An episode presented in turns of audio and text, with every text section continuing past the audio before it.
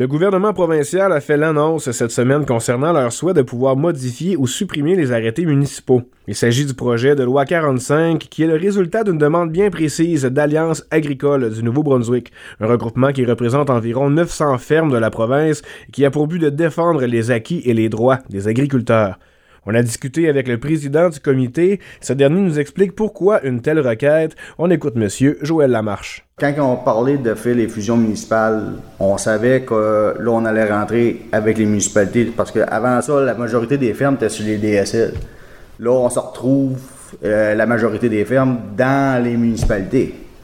Là, on savait qu'on allait, qu'on risquait d'avoir des problèmes de zonage, de toutes sortes d'affaires qui est la réalité agricole que les municipalités connaissent pas nécessairement.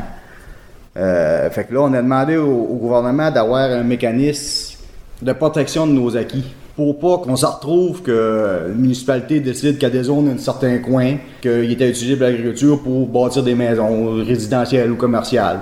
Puis pour pas que, euh, à un moment donné, si on étend du fumier, euh, ben là, ça sent mauvais, ben euh, la municipalité passe un arrêté qu'on n'a plus le droit de faire ça.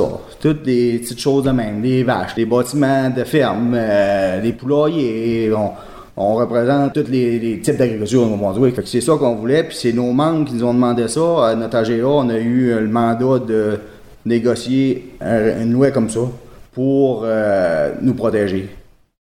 Les municipalités du Restigouche-Ouest s'opposent formellement au projet de loi 45. Voici d'abord les propos du maire de la communauté rurale de Kedgewick, M. Éric Gagnon. Qu'est-ce qui me fait peur comme citoyen, c'est que tu donnes l'opportunité aux citoyens de choisir ses délégués, ses représentants.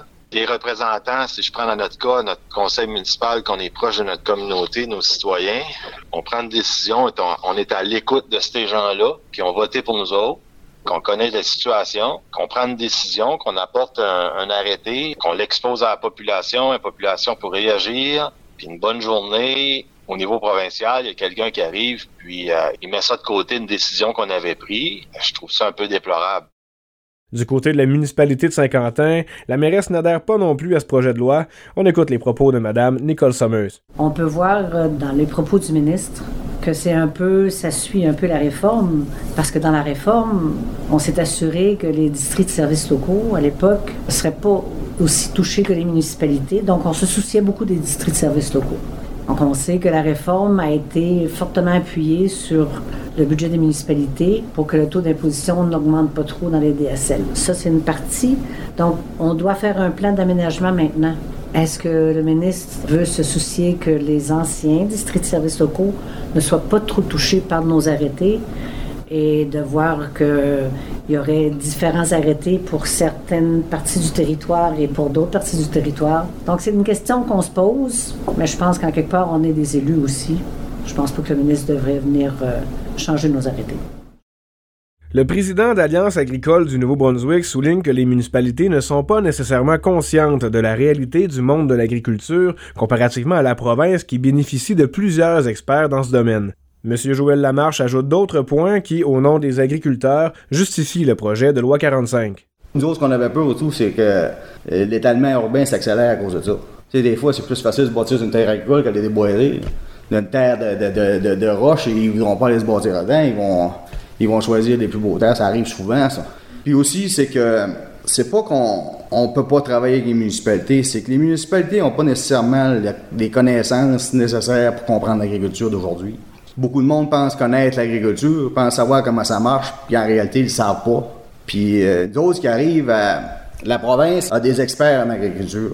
On a des fonctionnaires là-bas que ça fait longtemps qu'ils sont là, qui connaissent l'agriculture, qui sont capables de conseiller les ministres pour faire des règlements qui vont permettre d'avoir un futur en agriculture. Tandis que les municipalités n'ont pas nécessairement ces, euh, ces experts-là. Madame Nicole Summers tient à rassurer les agriculteurs de Saint-Quentin que l'agriculture est une priorité pour la municipalité, qu'il n'a pas lieu de s'inquiéter pour leurs acquis, avec ou sans loi 45. L'agriculture, il euh, faut en faire la promotion. C'est l'agriculture, c'est de l'agriculture. On a besoin. Euh, c'est eux qui nous font vivre. Je pense que les zones agricoles vont demeurer agricoles. Je, ne pense pas, je suis certaine. Et il faudrait peut-être faire la promotion pour euh, différentes sortes de, cultures qui pourraient se faire, puis comment évoluer du côté agricole euh, pour la région. C'est, euh, on en parle souvent à la table du conseil. Maxime Gauthier, journaliste IGL, OFM 90 Route 17.